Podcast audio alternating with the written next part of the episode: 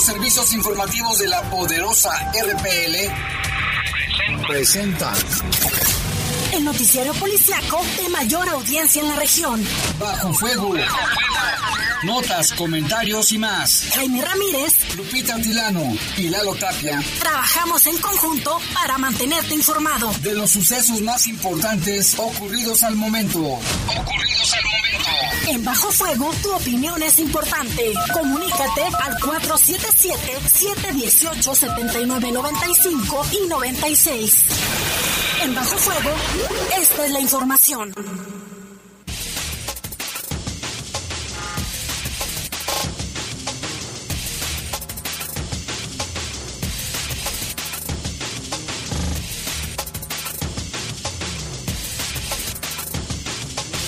¿Qué tal? Buenas tardes, muy buenas tardes. Son las 7 de la tarde con dos calurosos minutos y les saludamos con mucho gusto aquí en este espacio informativo de Bajo Fuego. Control de cabina de noticieros, Jorge Rodríguez Sabanero. Control general de cabina está nuestro compañero Brian, el buen Brian Martínez. Y en los micrófonos. Guadalupe Atilano, muy buenas tardes. Jaime, gracias a todos por escucharnos. Estamos a 28 grados, la máxima para hoy fue de 29 y la mínima de 14. Hay 12% de probabilidades de lluvia. Se espera que para el día de mañana una temperatura, se espera una máxima de 28 y una mínima de 14. También la las probabilidades de lluvia para mañana son bajas. Esto no es así para sábado y domingo que incrementa hasta el 80%. Un fin de semana lluvioso. Ah, pues ojalá, porque si hace falta, el agua es vida y como hay humedad del 26% y aunque estamos a 28 grados, pues se siente el, el, calor, ¿no? Así es. Y en los teléfonos está nuestra compañera, nuestra compañera Cristina Guzmán, prima de Alejandra Guzmán. Aquí están los teléfonos. Yo soy Jaime Ramírez. Vámonos con la base de la información. Mire, balearon a un hombre a bordo de su vehículo en la colonia León 1.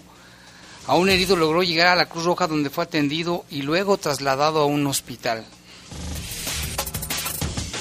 para que de verdad lo tome en cuenta también aquí en el, en el municipio de León, pues continúan, Jaime, estas recomendaciones por temporada de lluvias. Pero mire, queremos comentarle también, ahorita estaba viendo la actualización, Jaime, de la, del gobierno federal que da a conocer que ya aterrizó el avión en el aeropuerto de Toluca, el que trae los cuerpos de ocho mexicanos, entre ellos guanajuatenses que murieron en la caja de un tráiler allá en San Antonio, Texas. Así es, inició el traslado y están en el aeropuerto de Toluca. Decía la secretaria de Gobierno, de Livia Denise García Muñoz Ledo, que posiblemente, bueno, de Toluca van a la Ciudad de México y tal vez los traigan en avión al aeropuerto del Bajío. Vamos a estar al pendiente, nuestro compañero Jorge Camarillo va a darle seguimiento oportuno y puntual a esta información. Vecinos de la zona norte de León piden apoyo a policías para detener los asaltos que ocurren con frecuencia. Las víctimas son trabajadores, amas de casa y estudiantes. Y bueno, resuelve la Fiscalía General del Estado homicidio de un interno de un anexo celayense y aclara la trama de una pareja homicida. Fíjese, los que cuidaban supuestamente una pareja, un hombre y una mujer, asesinaron a un interno. Ellos son presuntos supuestos asesinos de, este joven. Y detienen a presuntos ladrones en casa habitación. Le tendremos los detalles. En información del país, capturan a un funcionario ministerial en Sonora que era buscado nada más y nada menos que por la DEA. ¿Qué tal, eh? Y en información del mundo, detienen a dueño de un bar allá en Sudáfrica donde murieron inexplicablemente 21 jóvenes. ¿Te acordarás del caso, Lupita? Que estaban en un bar conviviendo y de repente se murieron. Y todo parece indicar que algo les echaron en, alguna, en la bebida. El dueño del bar ya está detenido. Vámonos a una pausa, son las 7 con 6. Le recordamos los teléfonos aquí en el estudio 718-7995, 718-7996, para que ya está ahí Cristi Cristi Guzmán, prima de Alejandra Guzmán, lista para recibir sus reportes. Comunícate con nosotros al 477-718-7995 y 96. WhatsApp 477-147-1100. Regresamos a Bajo Fuego. Estás en Bajo Fuego. Bajo No pases de ser la estrella a ser el estrellado de la noche. Cuando tomes, no manejes. Somos grandes, somos fuertes, somos león. En el poder de las noticias. Poder de las noticias. Y bajo fuego. Contamos con información cierta, veraz y oportuna. Así son los servicios informativos de la poderosa RTL. 100% confiables. Festival Internacional de Cine Guanajuato, vigésima quinta edición. Celebra con nosotros 25 años de sueños con el mejor cine del mundo. Del 21 al 24 de julio en León. San Miguel de Allende del 25 al 28 de julio. Toda la información en geek.mx. Guanajuato vive grandes historias. Somos grandes, somos fuertes, somos león. Reportes, comentarios, sugerencias. Comunícate a los servicios informativos de la poderosa RPL vía WhatsApp al 477-495-1839. 477-495-1839. Estás en Bajo Fuego. Bajo Reportes, comentarios, sugerencias. Comunícate a los servicios informativos de la poderosa RPL vía WhatsApp al 477-495-1839. 477-495-1839.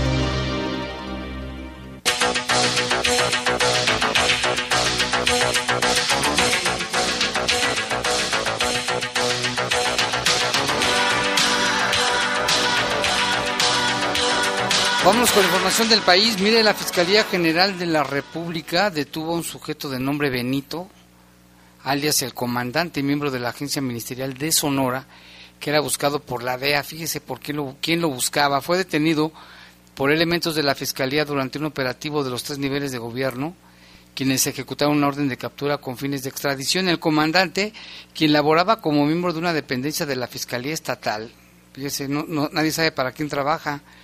Él fue requerido por un juez de distrito especializado en el sistema penal acusatorio del Centro de Justicia Penal Federal en la Ciudad de México, con sede en el Reclusorio Oriente, por su probable responsabilidad en el delito de asociación delictuosa y delitos contra la salud.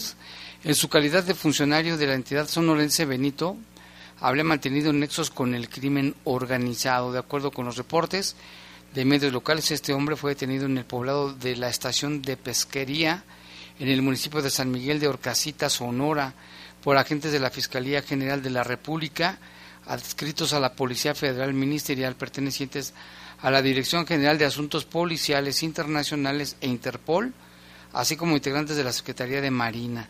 El comandante fue trasladado de manera inmediata a las instalaciones de la delegación de la FGR en Hermosillo, la capital de ese estado, en ese lugar en el que permanecerá hasta que sea trasladado a la Ciudad de México.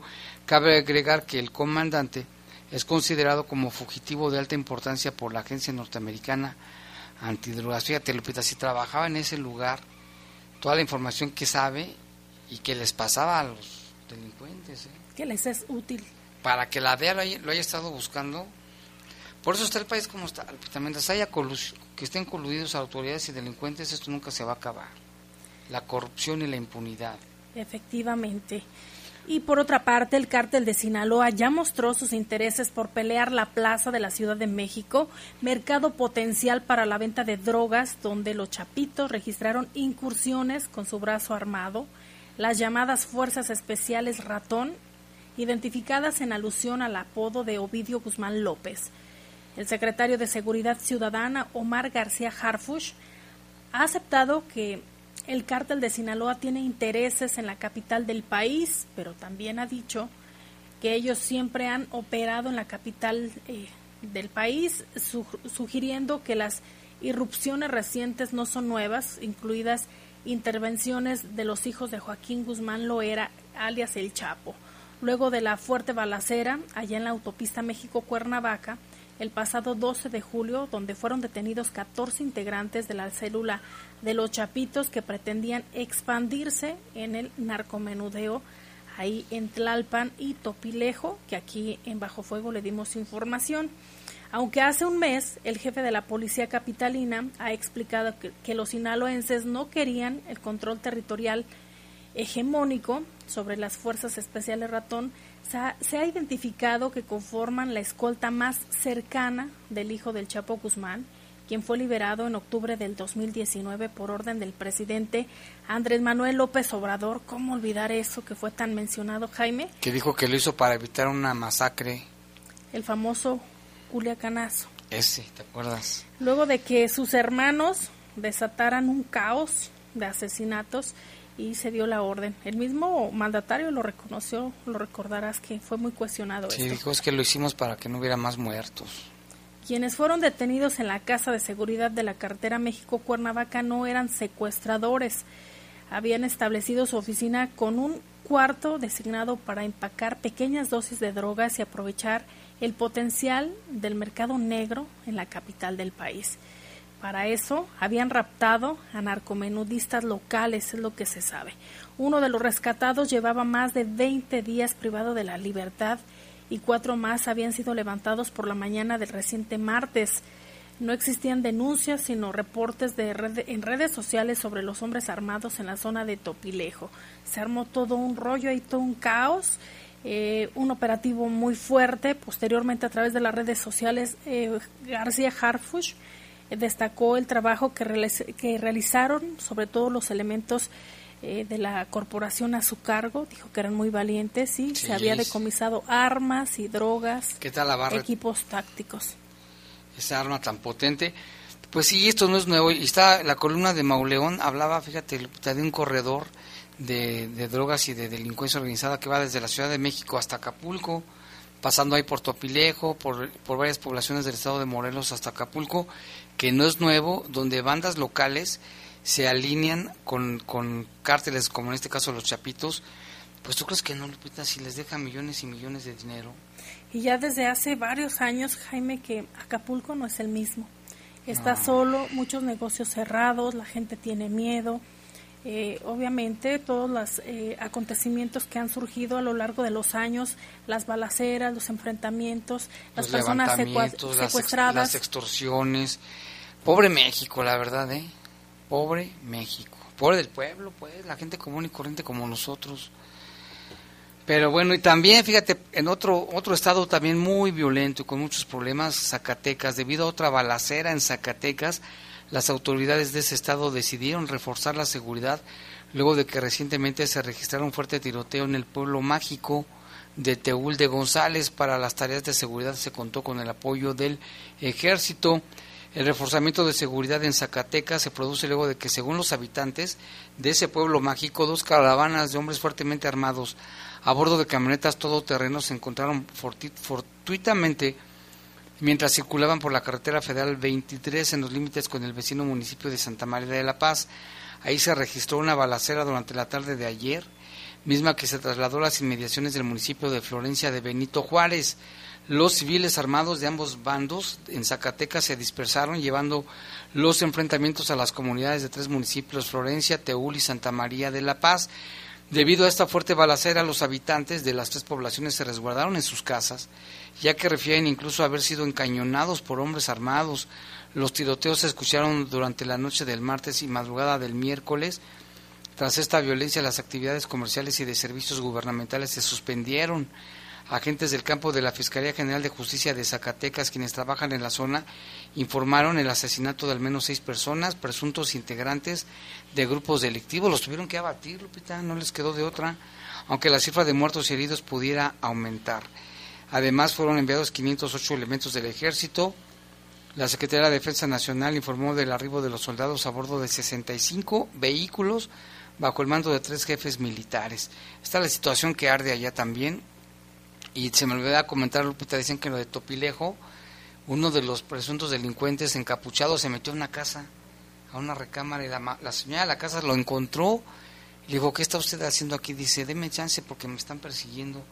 Dijo, no, yo no quiero tener problemas con usted. Se fue, por ahí dejó la capucha. A ver si pueden investigar quién es, ¿no? Con, Tremendo susto. Pobre de la señora, imagínate. Pero qué valiente. También ella qué valiente, le dijo, váyase de aquí, váyase de aquí, órale. Y en información del mundo, la policía de Sudáfrica anunció hoy la detención del dueño y de dos empleados de la taberna. En el ataque, 21 adolescentes fallecieron, ya se lo dábamos a conocer. Esto fue a finales de junio pasado, allá en el sureste del país, en circunstancias que aún todavía no son claras. Esto presuntamente por incumplir las leyes de venta de alcohol fueron detenidos. Los arrestos se produjeron después de que la Junta Provincial, que regula la compra y venta del alcohol en la provincia de Cabo Oriental, donde ocurrieron los hechos, presentara, eh, presentó esa denuncia por la tragedia en que varias víctimas eh, perdieron la vida. Uno de ellos, lo que circula es que tenía 13 años de edad. La policía sudafricana detalló que las detenciones se produjeron entre el fin de semana pasado y, el martes. Y en estos cargos pesan eh, los arrestados, eh, incluye, pues obviamente, el incumplimiento de la prohibición de vender alcohol a menores. Esto es lo que pesa en los detenidos. Obviamente todavía se tendrá que investigar y seguir todo el proceso legal. Las fuerzas de seguridad sudafricanas han dado a conocer también algunos otros detalles. Eh, han dicho que aún no se ha aclarado las circunstancias en las que se produjeron estas muertes tras dos semanas y media de pesquisas. La tragedia ocurrió en la noche del 25 y 26 de junio en un local conocido como la taberna en allá en, en Sudáfrica, como le mencionábamos. La policía acudió al lugar tras haber recibido llamadas de alerta y encontró 17 cuerpos sin vida en el local, además de un gran número de botellas de alcohol esparcidas por, por la zona. El resto de las víctimas murieron en centros médicos cercanos o mientras eran trasladados. Hasta, es, hasta el último dato que se proporcionó es que son 21 personas fallecidas, de los cuales eh, la mayoría pues eran menores, menores de 18 años, Jaime, y destaca, como ya lo mencionaba, la presencia de un joven de 13 años, que ahora pues ya no está entre nosotros porque lamentablemente ya perdió la vida. Esto todavía no ha sido aclarado cuáles fueron las causas de la muerte, pero sí, algo muy sonado. Terrible, ¿no? Lupita, cuántas cosas pasan en el planeta Tierra. Y vámonos también con esta información que ya le dábamos cuenta desde ayer. Luego de las diversas críticas que recibió la policía de Ubalde, que no se midieron, no, no Se ven los videos que indignada, coraje, no sabes qué pensar. En medio, un medio estadounidense publicó partes de un video de cámaras de vigilancia que muestran oficiales replegándose y esperando en el pasillo de la escuela mientras ocurría el fatal tiroteo. No sé cómo no se metieron al salón. Pudieron haber evitado más muertes, pero bueno, las imágenes difundidas por el periódico The Austin American Statement, se muestra al tirador identificado como Salvador Ramos, de 18 años, caminando sin posición por el pasillo con el rifle semiautomático. Se ve cuando entra, ¿verdad? Con el rifle. El video fue dado a conocer por el rotativo mientras el comité legislativo que investiga el tiroteo planea mostrar el próximo domingo la grabación completa a los familiares de las víctimas y posteriormente al público en general Dijo que se van a reunir primero con los miembros de la comunidad, les darán una oportunidad de ver el video del pasillo y discutir el reporte preliminar. Poco después darán a conocer ambas cosas al público. Mientras se escuchan disparos dentro del salón, se ve correr a un niño. Sí, se ve el niño como se esconde, ve y se echa a correr. Oficiales locales, estatales y federales fuertemente armados usando chalecos antibalas, cascos y en algunos casos escudos, se retiran corriendo ante los primeros disparos. Corrieron, ¿eh? A continuación pueden verseles caminando hacia adelante, hacia atrás, por el pasillo. Se ve que tenían miedo. Este, muchos, este, bueno, otros apuntan sus armas al, al salón, hablando, haciendo llamadas con sus celulares, enviando textos o mirando planos. Ninguno entra e intenta entrar al salón. Incluso se ve uno de ellos echándose gel, ¿no? ¿Sí lo viste, Lupita? Y sí, y este chavo tranquilo saca su arma, le da tiempo para cumplir su objetivo, se escuchan las detonaciones, se escuchan los gritos. Primero, que creo que es muy desgarrador, Jaime, y hasta perturbador todo este video, pero la maestra cuando se escucha y que les dice a los niños que se metan a sus salones y se ve todo el video cuando llega este sujeto, cuando choca ahí muy cercano a la, a, la, escuela. se introduce y tranquilamente hace, eh, su, lo comete su, su masacre y los policías como si nada. ¿Por qué esperaron más de una hora, casi una hora con 20 minutos para entrar al salón? ¿Por qué lo hicieron? Y está documentado. Y el alcalde de ese lugar los defiende a capa y espada a sus policías, pero ya ni la hacen, ¿eh? Hubieran mandado al SWAT, no sé, es que era, una acción rápida, bien podían haber entrado al salón con una barra, tenían miedo, tenían miedo.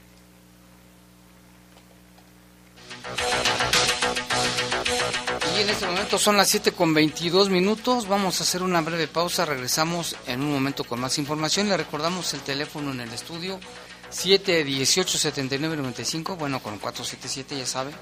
477 718 7995 y 477 18 477 ¿qué se me olvidó? 477 718 7995 y 96 es que hace mucho que no usábamos esas líneas. Vámonos a una pausa, regresamos. Comunícate con nosotros al 477-718-7995 y 96. WhatsApp 477-147-1100. Regresamos a Bajo Fuego.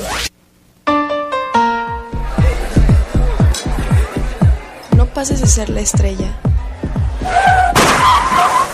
hacer el estrellado de la noche. Cuando tomes, no manejes.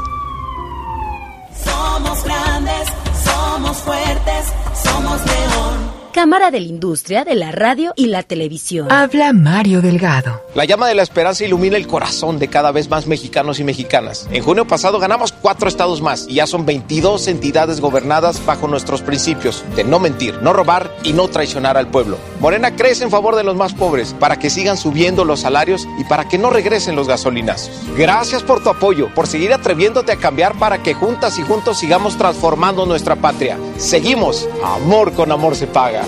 Morena, la esperanza de México. El Senado de la República convoca al Premio al Mérito Literario Rosario Castellanos. Las propuestas deben hacer las instituciones y organizaciones reconocidas en el ámbito de las letras. Hasta el 31 de julio de 2022. Pueden postular a escritoras y escritores destacados con obra escrita en español o en alguna lengua originaria de América Latina. Consulta las bases de la convocatoria en www.senado.gov.mx. Senado de la República. Sexagésima quinta legislatura. Reportes, comentarios, sugerencias. Comunícate a los servicios informativos de la poderosa RPL vía WhatsApp al 477-495-1839. 477-495-1839. Estás en Bajo Fuego. Bajo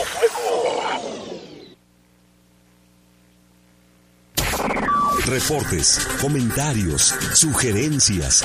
Comunícate a los servicios informativos de la poderosa RPL vía WhatsApp al 477-495-1839. 477-495-1839.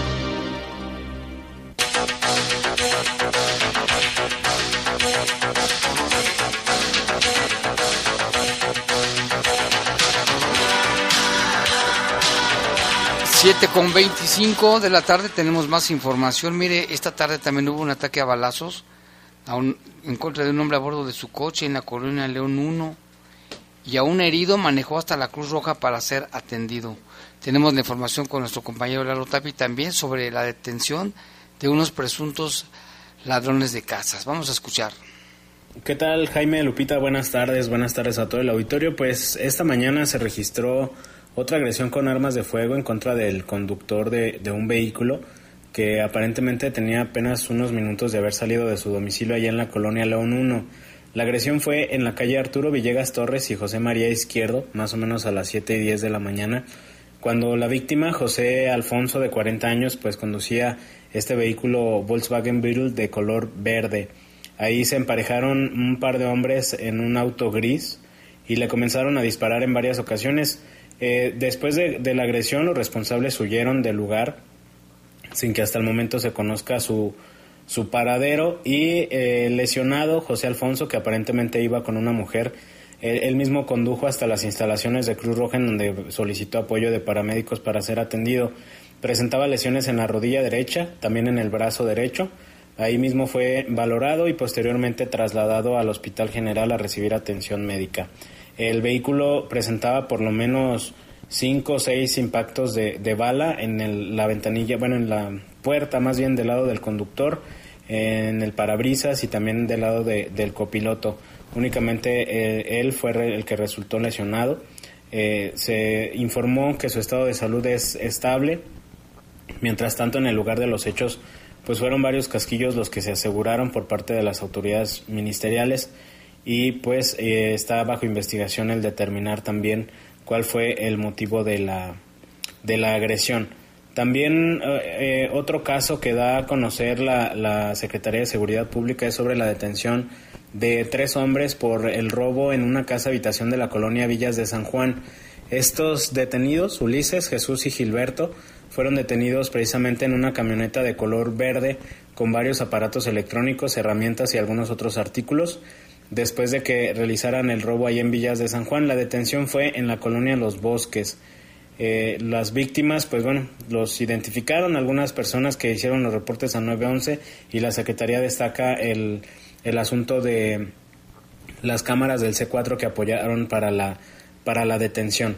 También, eh, pues, en seguimiento al, al, caso reportado ayer en donde Juan Antonio y Jorge Antonio de 22 y 19 años, perdón, los hermanos que fueron asesinados ahí en un taller mecánico en la colonia Vallehermoso ayer por la noche, eh, la fiscalía confirmó que en el lugar se aseguró droga y también una cartulina con un mensaje alusivo a un grupo criminal.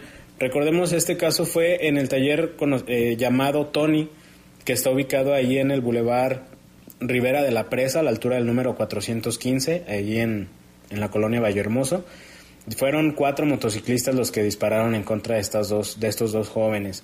Ellos eh, o los responsables quedaron también captados por las cámaras de seguridad. Los paramédicos confirmaron el fallecimiento de los hermanos por varias lesiones de arma de fuego. Por lo menos 15 casquillos fueron asegurados en el lugar y como lo mencionamos, la fiscalía informó que se aseguró también droga, aunque no confirmaron la cantidad. Eh, está bajo investigación también el determinar el motivo de la agresión, determinar la identidad de los responsables, que pues si bien fueron captados en video, pues no se sabe la, la identidad, traían el casco, el casco puesto. Y también se informó sobre eh, dos personas que ya fueron vinculadas como presuntos responsables de una agresión a balazos en la colonia Torre Dorada y también que fueron detenidos con armas, una de ellas de uso exclusivo del ejército. El caso que se les impone, imputa, perdón, fue eh, cerca de las 8 de la noche del 23 de junio, ahí en la calle Torre Madrid, en donde llegaron, tocaron la puerta y dispararon contra dos hombres. Durante los operativos en la colonia, en el Boulevard Carcopirita, perdón, fueron detenidos Heriberto de 38 años y Oscar de 32, que este último tiene una orden de aprehensión por eh, un homicidio en riña en el municipio de Apatzingán, en Michoacán, y también tiene eh, pues mandatos judiciales ante la Fiscalía del Estado por posesión de narcóticos. Se les aseguraron tres armas de fuego cortas, un arma larga M4, que es de uso exclusivo del ejército, teléfonos celulares, cargadores de arma de fuego y 50, casi 50 cartuchos útiles de calibre corto y calibre largo de arma larga. Los detenidos pues fueron eh, puestos a disposición de las autoridades en el momento de la detención, el pasado 23 de junio, y ya el día de hoy se, informó que fueron vinculados a proceso y permanecerán en prisión preventiva en lo que se hace la investigación complementaria. Hasta el momento, pues será la, la información más relevante, Jaime. Eh, ojalá que, que, pues bueno, sea un día tranquilo hasta relativamente hasta lo que ha sido ah, esta hora. De cualquier manera, nos mantenemos al pendiente. Muy buena noche.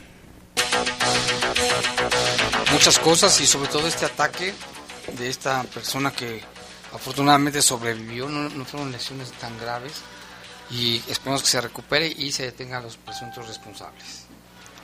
Y en seguimiento al tema de las personas fallecidas allá en San Antonio, Texas, en la caja de un tráiler que quedó abandonado el pasado 27 de junio, Hoy la secretaria de Gobierno, Lidia Denise García Muñoz Ledo, comentó que llegaron ya a México en un avión de la Sedena cuatro de los siete migrantes guanajuatenses.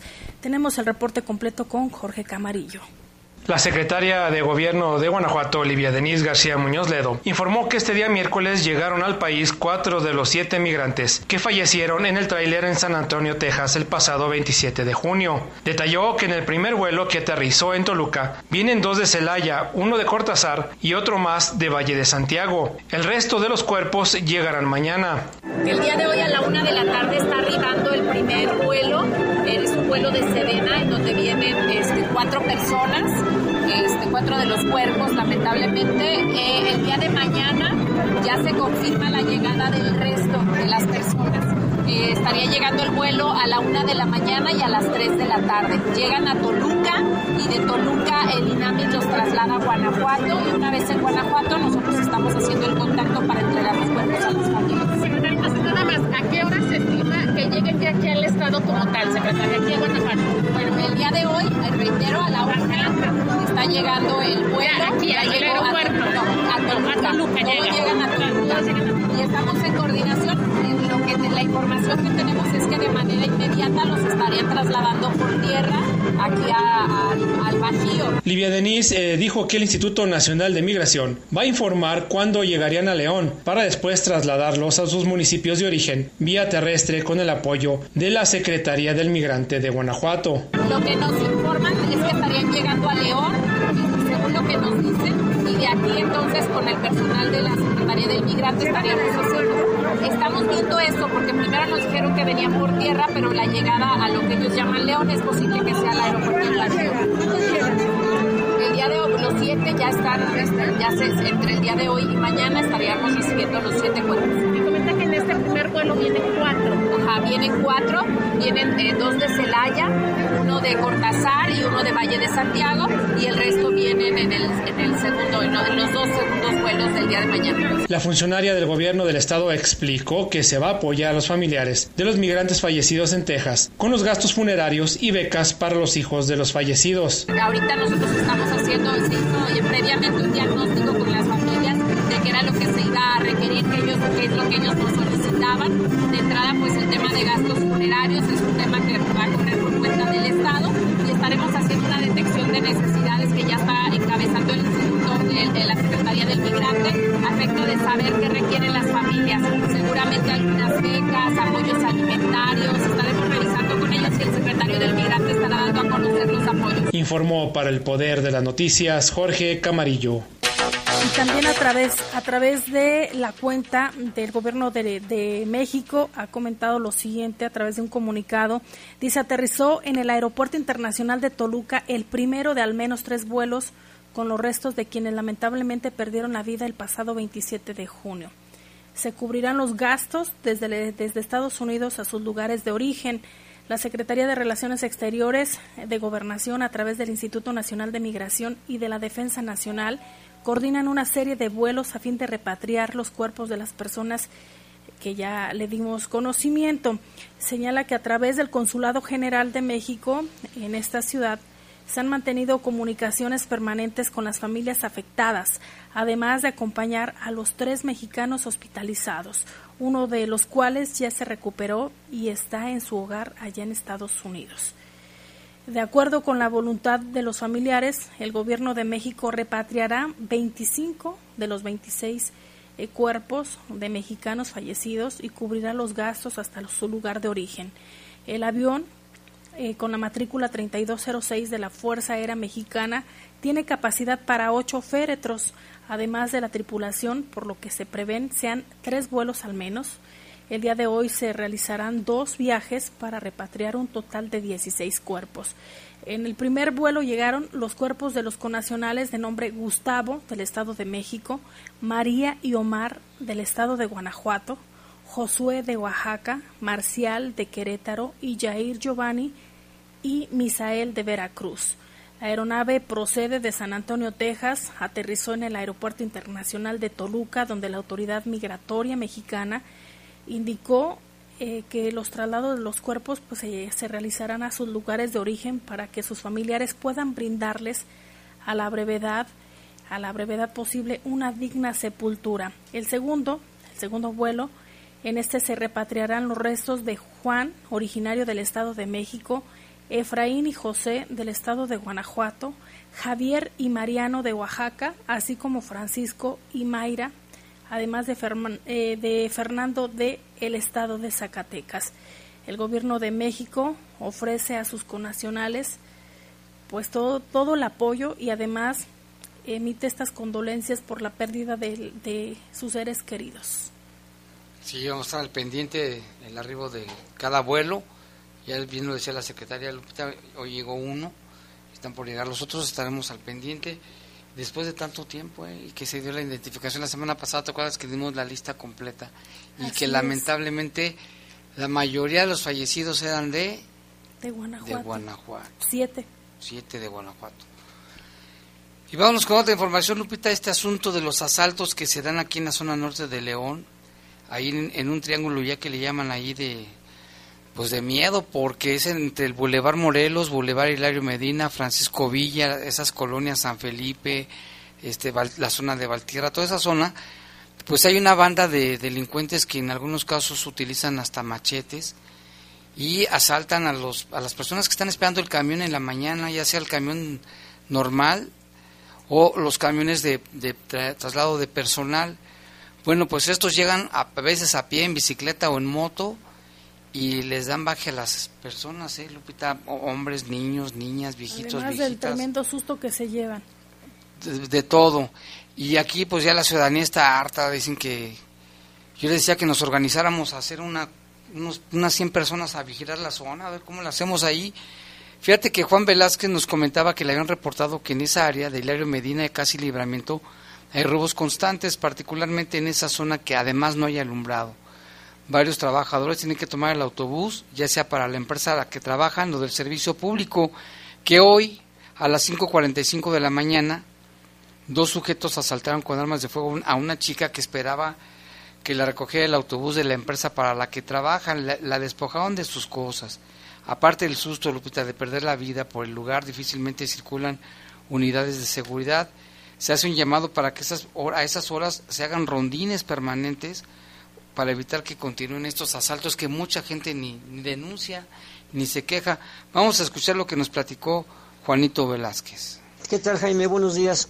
Oye, fíjate que estamos aquí en el lugar y estamos haciendo de reporteros, ¿no? Porque estamos platicando con varias personas que pasan aquí por la zona y nos comentan que pues el lugar ya, ya lo nombraron buffet de robos, buffet de delitos, porque resulta que pues no solamente la gente que en las mañanas espera a los transportes que pasan por ahí para llevar a los, a los trabajadores a, a Silao generalmente o al este puerto interior, sino que además los que pasan en bicicleta los roban las bicicletas con machete.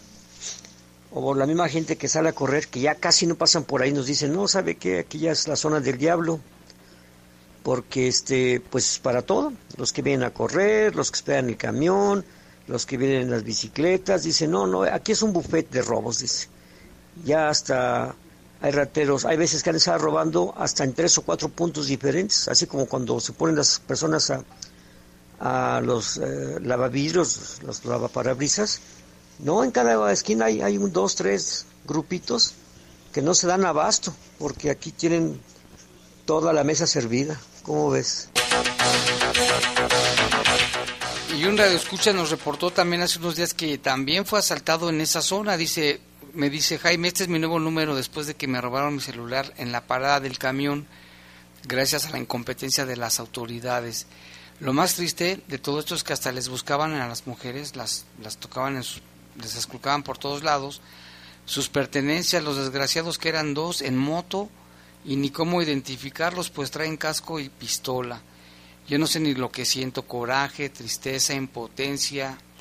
Dice, buena tarde, fue en la San Felipe de Jesús y Avenida Sion a las seis de la mañana. Fíjate, el que nos platica Juan fue a las 5.45, este fue a las seis me tocó quedarme con mis padres, los tenemos un poquito enfermos, y este es otro caso de un joven que fue lesionado con machete y despojado. Bueno, es lo que nos dice esta persona, y hay otro que nos contó también su, la forma en que lo asaltaron y hasta lo machetearon en la espalda. ¿eh? Vamos a escuchar. ¿Cómo fue que lo asaltaron? Ok, este, mi problema estuvo así. Mi situación fue de que dos tipos me asaltaron sobre el Boulevard Francisco Villa y José María Morelos. Este, salieron dos tipos del barbecho y me, me machetearon, me quitaron mi bicicleta y este, pues yo he estado ahí este, cazándolos y diario andan ahí eh, intimidando a la gente y quitándole sus pertenencias. Entonces no hay que esperar a que en verdad si haya un un mal herido, un, lesionado más de gravedad. Recibimos un atento llamado a las autoridades de que no sé, pues se dice, revisen más rondines o no sé qué podrán hacer ahí para ayudarnos. Y los afectados que, que denuncien los afectados, ¿no? Claro, sí, que denuncien más que nada o que no que no se quede así, así como yo lo estoy haciendo, que sigan todo al pie de la, de la letra. Muy bien, muchas gracias. Son tres casos, Lupita, pero son muchos, son muchísimos más que a, lo largo ya, decíamos, no es de meses, es de años atrás. Nos han contado cómo nos han quitado sus bicicletas con machetes, se han ido a otros lugares, a la señora, ¿te acuerdas que hace poquito también ahí en, cerca, atrás de la deportiva, una joven que iba a trabajar le arrebataron su bolso, dos en motocicleta? Entonces hay que pues con las autoridades, además debe haber cámaras, ¿no? en muchas de las zonas. Habrá que saber, Jaime, si de estos casos que mencionamos, eh, ¿cuántos de ellos se han presentado denuncias ante el Ministerio Público? Ojalá que sí, se las acepten. Bueno, este caso del de la bicicleta dice que sí, que están trabajando las autoridades lentas, pero están trabajando. Correcto, y mire, aunque la probabilidad de lluvia es muy baja, ya se presentan algunas precipitaciones ligeras a moderadas entrando al municipio de León. Esto por la zona norte, sur y oriente, que tiene un recorrido de centro a poniente de acuerdo al reporte de protección civil. Y precisamente Jesús Hernández nos hace el reporte. Dice, en estos momentos lloviendo en la León 1 a la altura de Francisco Villa y Las Torres. Ya está lloviendo ahí, así es que maneje con precaución. Vamos a una pausa. Bueno, también tenemos un reporte. Dice aquí, quiere, quiere agradecer Noé Camarillo. Dice, hoy vino a las 2, de a las 2, trasladaron en una ambulancia a mi sobrina Anita. Se convulsionó en la escuela mi hermano Noé pide se agradezca al director de Protección Civil, Crescencio Sánchez, por el apoyo de la ambulancia que llegaron a la escuela y se llevaron a la, pequeñita a atención médica. Le agradece ahí la labor de Protección Civil a Crescencio Sánchez por haberles apoyado. Qué bueno, ¿eh? Saludos a Crescencio, siempre está al, pie del cañón Crescencio, ¿eh? Ese también, está, ese también trabaja... 24-7. No, 37. 37 o más de 37. Vamos a una pausa, regresamos en un momento. Comunícate con nosotros al 477-718-7995 y 96. WhatsApp 477-147-1100. Regresamos a Bajo Fuego.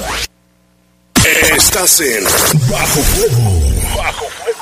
¿Sabías que la Universidad Abierta y a Distancia de México cumplió 10 años? Sí, y ya salió la convocatoria. Está abierta a todos los mexicanos que estemos interesados en realizar estudios de educación superior. Quiero realizar una licenciatura de calidad y a mi propio ritmo. Regístrate del 25 de julio al 5 de agosto en www.unadmexico.mx. Gobierno de México. Este programa es público, ajeno a cualquier partido político. Queda prohibido el uso para fines distintos a los establecidos en el programa. Festival Internacional de Cine Guanajuato, vigésima quinta edición. Celebra con nosotros 25 años de sueños, con el mejor cine del mundo. Del 21 al 24 de julio, en León. San Miguel de Allende del 25 al 28 de julio. Toda la información en gif.mx. Guanajuato, vive grandes historias.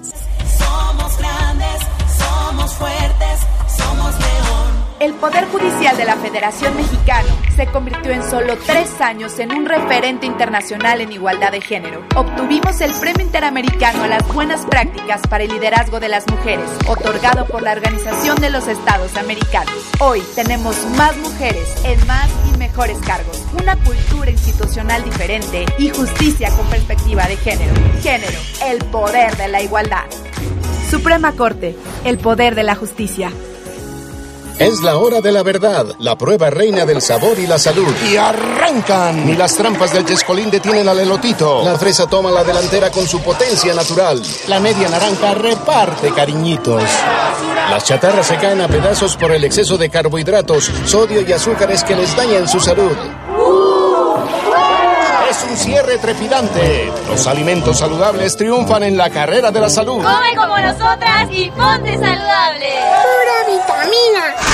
En el poder de las noticias. Poder de las noticias. Y bajo fuego. Y bajo fuego. Contamos con información cierta, veraz y oportuna. Así son los servicios informativos de la poderosa RTL. 100% confiables. Confiables, confiables, confiables. Estás en Bajo Fuego. Reportes, comentarios, sugerencias. Comunícate a los servicios informativos de la poderosa RPL vía WhatsApp al 477-495-1839. 477-495-1839.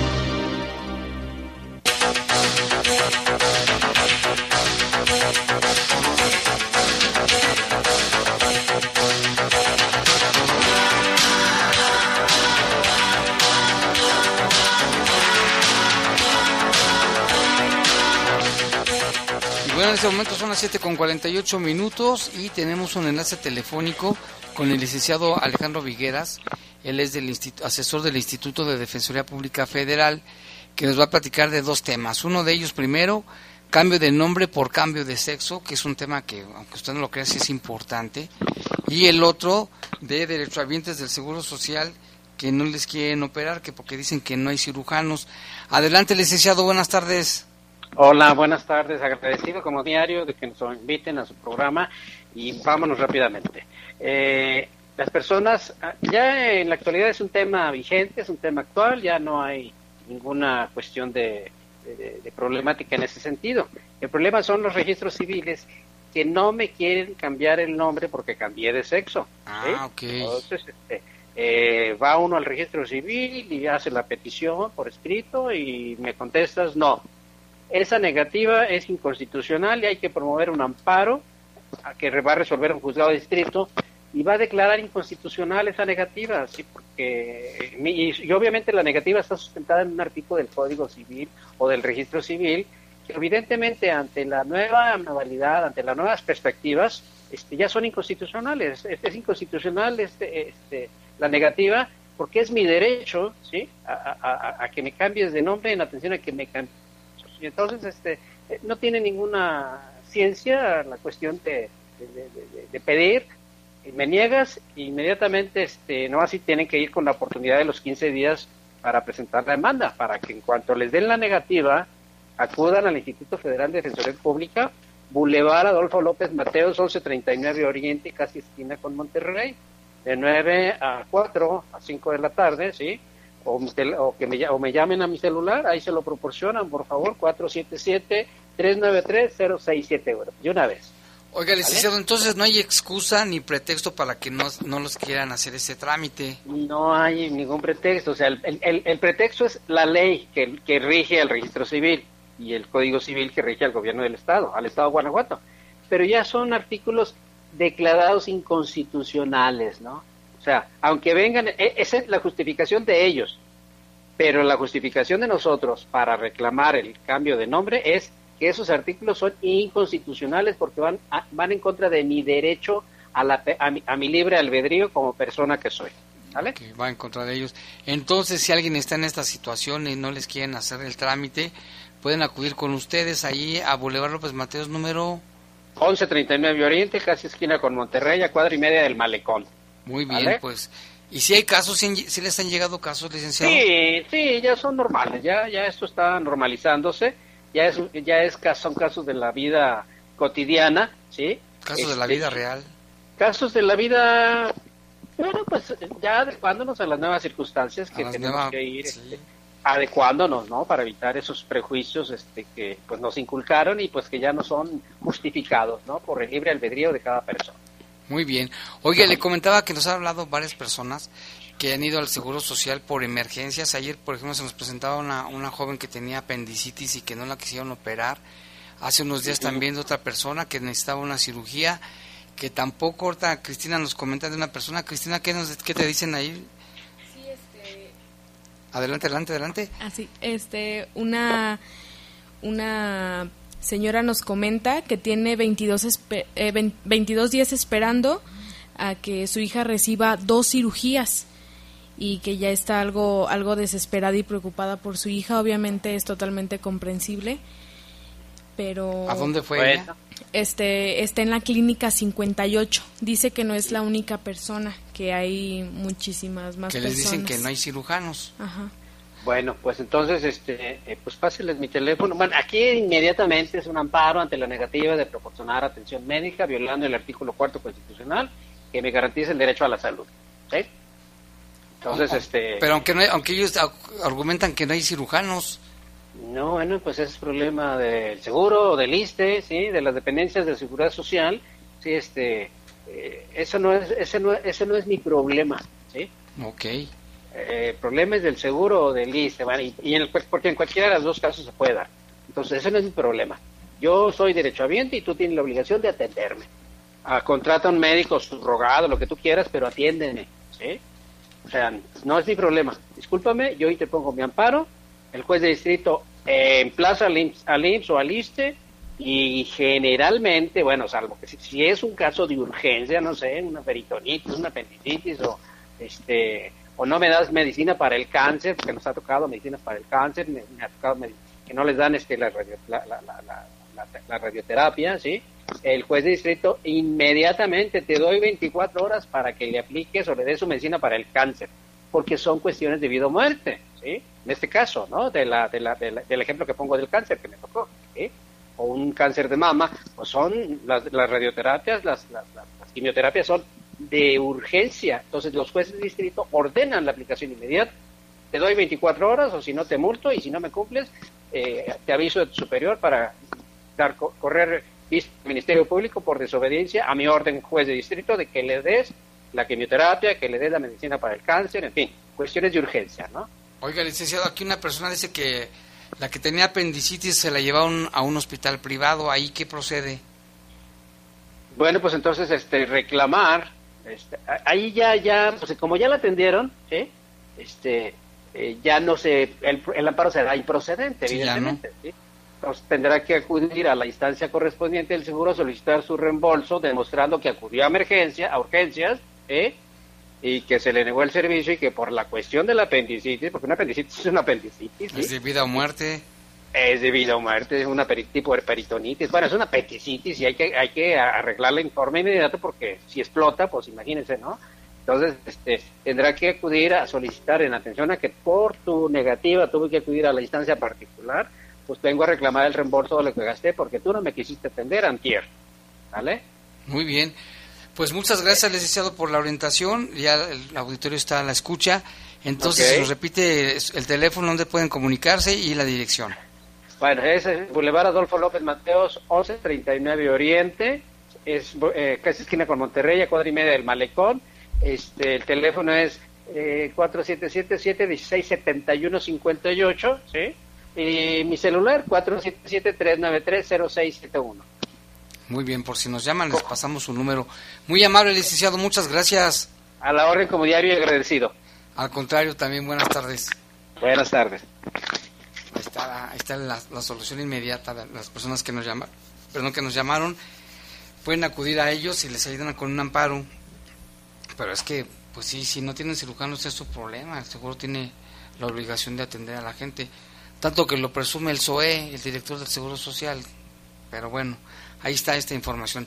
Tenemos los mismos reportes de ayer de las placas, que ya vengan por ella y también que venga por su... Porque si no viene de la cartera, su billete me está haciendo ojitos, ¿eh? sí, el día de ayer eh, presentamos un reporte sobre dos placas extraviadas y una cartera. Las placas fueron encontradas por el señor Víctor en Mariano Escobedo y Palmas de Mallorca, en la colonia satélite. Eh, daré el, la numeración de las placas. Es GTF-401 GTF-C.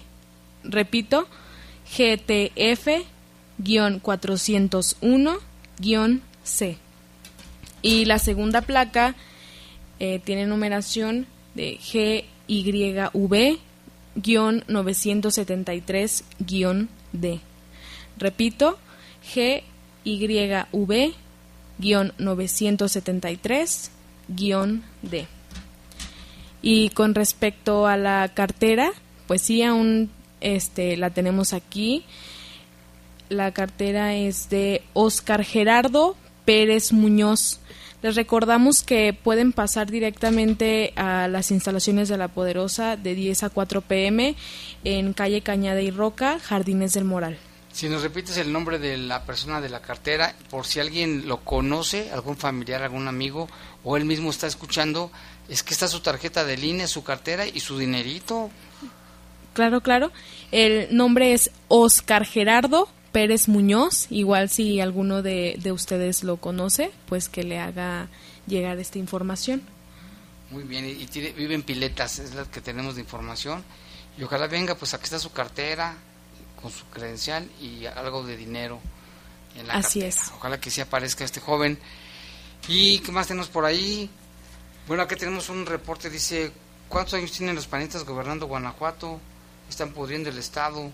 Ya no va a ser bajío verde, sino bajío rojo, porque hay mucha impunidad, nos dice el señor López.